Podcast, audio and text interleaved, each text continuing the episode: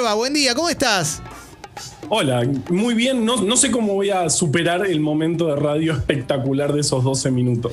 Es raro, ¿no? 12 minutos con Chaplin es eh, demasiado, ¿no? Sí, sí. Aparte las manos, ¿no? O sea, aplaudís un rato, descansás, no estás 12 minutos. No, no, no, no, no, no, no, no. no es, sé. es, muy raro, es, muy raro, es demasiado raro. Bueno, llegó Carva. Carva, tenés, tenés, la misión y la responsabilidad de hacer que este programa se convierta en un programa en serio. Echarle un toque de cultura. Sí, sí, sí, sí, sí. Porque pongo en los científicos toda la responsabilidad de que esto esté bien. Así que empecemos con la columna porque hoy tengo ganas de hablar de varias cosas. Tengo ganas de que me cuentes una historia también, Carva. Hoy deposito mucho en vos. Ay, qué nervios. Bueno, sí, haremos lo, lo que podemos. Bien. Arranquemos entonces. Arranquemos hablando de las fronteras.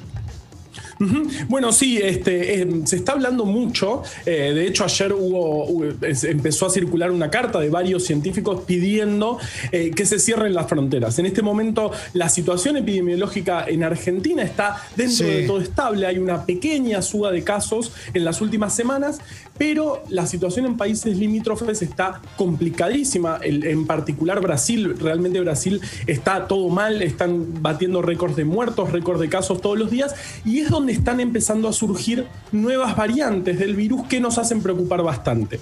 Y también está pasando, también están aumentando los casos en Bolivia, en Paraguay, incluso en Uruguay. Entonces, sería una buena medida eh, cerrar las fronteras, más que nada por, esto, digamos. Estamos en una situación dentro de todo estable, con muchos casos igual, pero no le queremos agregar, lo último que queremos hacer es agregarle más diversidad, agregar nuevas variantes del virus que sabemos están circulando en países limítrofes. Además, la vacunación viene lenta, digamos. Está, se está vacunando, se en las últimas semanas. Claro, eh, faltan vacunas todavía, no, llegan. Eh, por ejemplo, pasó con la vacuna de Oxford que se, que se sintetizó en Argentina, se mandó a México para. Eh, formularla y, ellos les están faltando los frasquitos. Y esto es increíble, ¿no? Porque en una, en, un, este, en una situación así todos estamos buscando lo mismo. También han faltado jeringas, faltan frasquitos.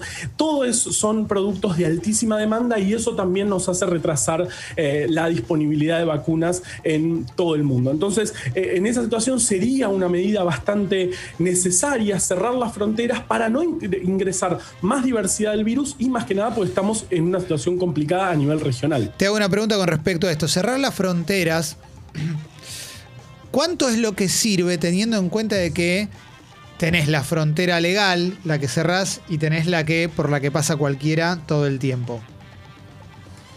Sí, obvio. Eh, digamos, cuanto más se cierre, mejor, digamos. Cuanto más, menos gente venga de países donde está circulando de manera comunitaria nuevas variantes y hay gran circulación de casos, mejor. Eh, obviamente no, no, es un cierre, no, puede ser un cierre total, por lo que vos decís. También pasa que esas variantes ya, ya están circulando en Argentina, ya se empezaron a detectar en pocos casos, pero ya se, ya se detectaron. Entonces vos me podrías decir, bueno, ya fue, digamos, ¿para qué mm. cerrar si ya están circulando. Bueno, no, en realidad no queremos que circule más, queremos que circule lo menos posible y no queremos agregarle más diversidad a este virus que tanto nos está complicando. Sí, bien.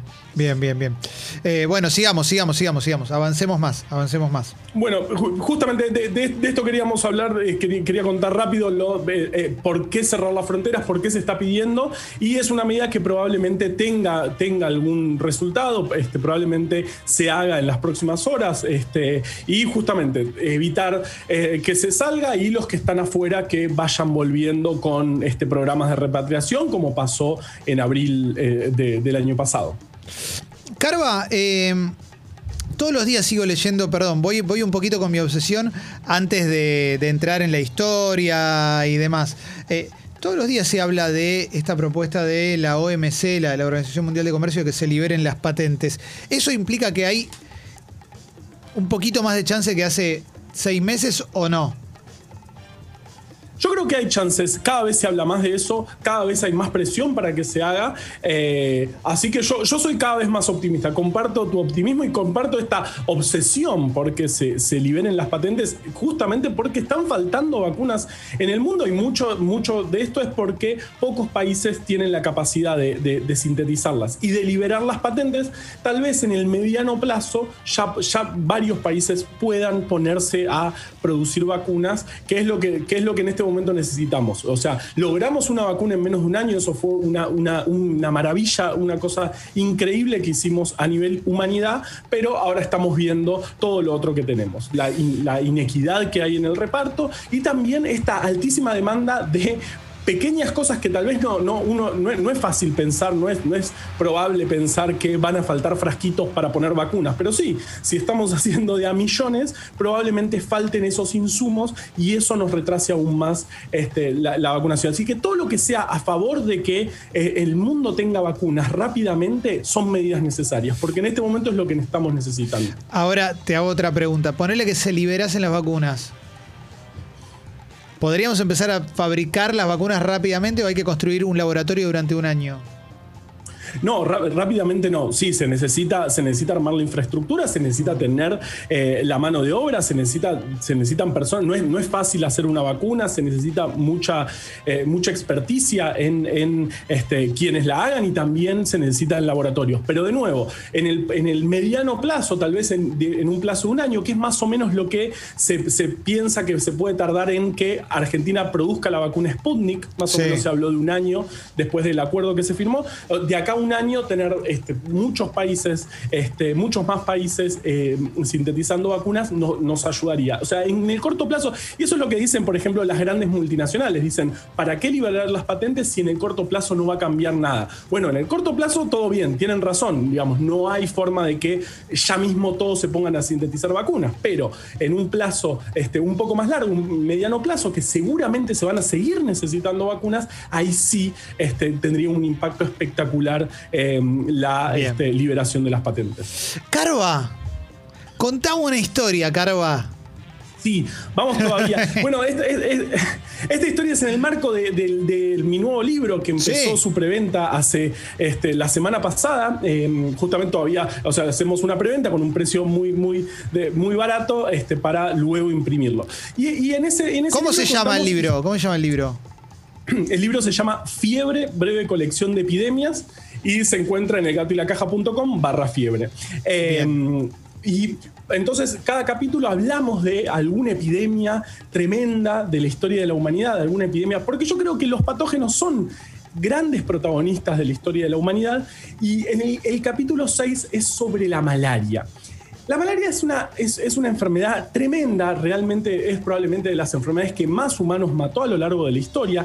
Es la enfermedad que hace que los mosquitos sean el animal que más humanos mata, porque justamente transmite la malaria. Em, y hay registros de que, de que, convivimos con la malaria desde hace miles de años. Incluso hay momias que parece que, tienen, que tuvieron malaria desde hace 5.000 años. Y en Roma fueron los que le pusieron el nombre malaria, que quiere decir mal aire, porque se suponía que la malaria viene, venía de los malos aires de los pantanos, sobre todo en verano. Estaban bastante cerca, porque lo que pasaba en los pantanos en verano es que se reproducían los mosquitos y justamente el mosquito es el que transmite este, este parásito. Es un parásito muy chiquito, unicelular, que se mete en los glóbulos rojos y genera la enfermedad. Eh, entre, entonces los romanos le pusieron el nombre malaria y entre, tenían bastantes este, medicinas contra malaria, todas muy, muy extrañas, eh, comer cosas raras. Y la que más me gusta a mí era, era colgarse un papiro con la leyenda abracadabra para protegernos de la malaria. No, me eh, vuelvo loco, me vuelvo loco. Me vuelvo loco. Me vuelvo loco. Bueno, justo, eh, pero, pero digamos, al estar, al circular tan fuerte, digamos, en una época donde todavía no había urbanización, digamos, los mosquitos estaban, estos mosquitos anófeles, que son, es el mosquito que transmite la malaria, estaba disperso por todo el mundo y la búsqueda de eh, algún tratamiento era algo de altísima demanda en ese momento.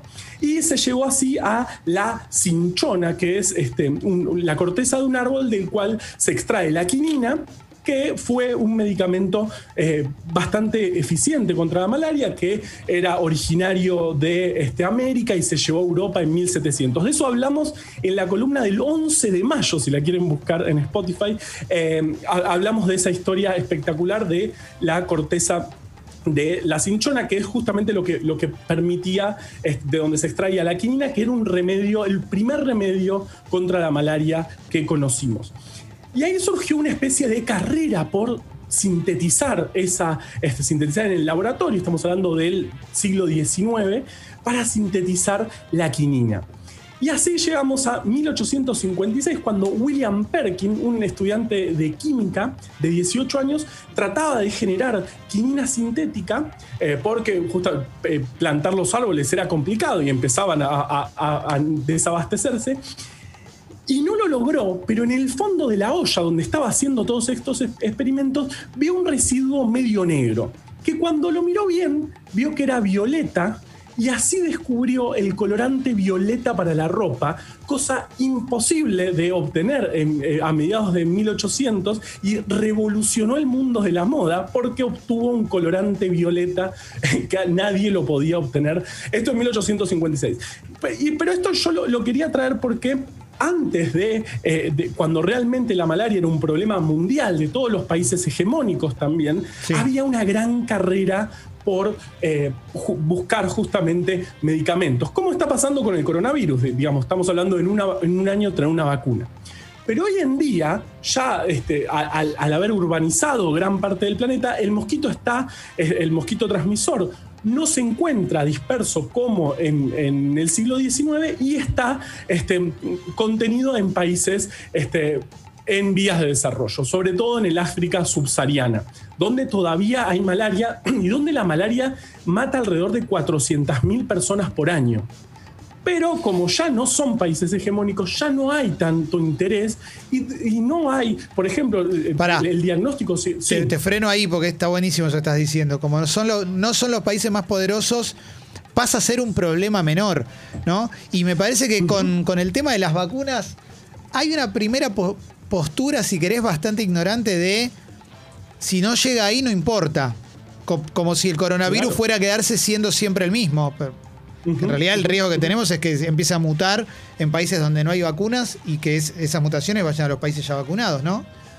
Claro, justamente por eso siempre decimos que a todo el mundo le interesa en este momento que todo el mundo esté protegido.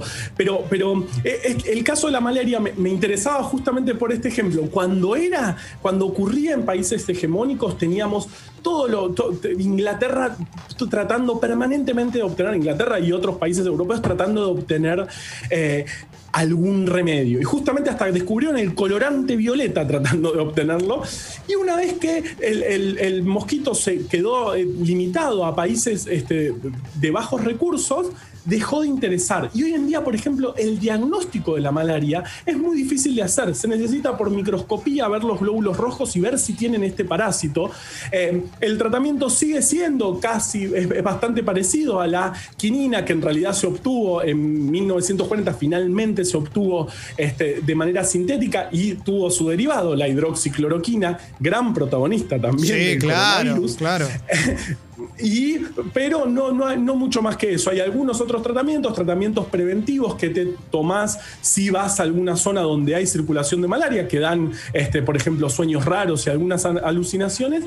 Pero nada más, digamos, una vez que la malaria quedó eh, restringida a países este, en vías de desarrollo dejó de ser interesante para la industria farmacéutica y se abandonó un poco este, su, estudio. Cuando, y cuando era hegemónica, cuando por ejemplo Inglaterra tenía, iba a invadir India, donde había mucha circulación, ahí sí este, hacían muchísimos estudios e incluso compraban grandes cantidades de quinina para, para sus tropas. Carva, te voy a traer de vuelta al presente antes de cerrar la columna con un, con un tema que me interesa. ¿Qué onda la carragenina? Y los sprays con carragenina. ¿Qué, onda eso que, se, suele mencionar bastante? Bueno, la, vía de administración por spray es, es, muy interesante. Em, justamente es, es, una buena forma de. es una forma fácil, sin agujas y sin este, em, digamos, inyectar cosas para este, tratamiento de enfermedades. Por ahora seguimos en resultados prometedores, pero resultados eh, eh, preliminares. Eh, incluso acá se hicieron varios estudios en Argentina, pero estamos hablando todavía de pequeños números de pacientes y todavía seguimos realmente, si bien con las vacunas avanzamos bien rápido, increíblemente rápido, mucho más de lo que esperábamos, con los tratamientos no le estamos pegando. Si bien se sabe mejor cómo tratar un paciente, por ejemplo en terapia intensiva, o qué hacer un poco mejor, no tenemos, seguimos sin tener un tratamiento efectivo este, chequeado. Digamos, esto de, la carragenina y otros este, medicamentos, que está bueno porque es interesante la vía de administración nasal, pero todavía estamos este, en fases de pruebas. Carva, como siempre, un lujazo escucharte. ¿eh? Vamos a subir la columna Congo Podcast para que la puedan compartir y la, la puedan escuchar. Para quienes preguntan nuevamente, ¿cómo podemos conseguir tu libro? Recordame también el nombre. Qué lindo, gracias. El libro se llama Fiebre, breve colección de epidemias. Se consigue en elgatoylacaja.com barra fiebre. Cuanto más libros vendamos, mejores libros vamos a hacer porque pusimos hitos, si llegamos a tal número, les agregamos postales y cosas espectaculares. Así que genial si se copan. Gracias eh, eh, por preguntar. Eh, y bueno, este malaria, de la malaria hablamos en un capítulo y contamos la historia del colorante y muchísimas otras historias más. Che, métanse entonces en el gato y la caja a buscar el libro, el libro de Carva, eh, que, es, que es un lujo siempre escucharte y leerte también, obviamente. Carva, gracias una vez más, te mando un abrazo y nos vemos la semana que viene. Por supuesto, aquí estaré. Gracias a ustedes por el espacio. Ahí pasó Gran abrazo, Carva. Juan Carballea por Expreso Doble.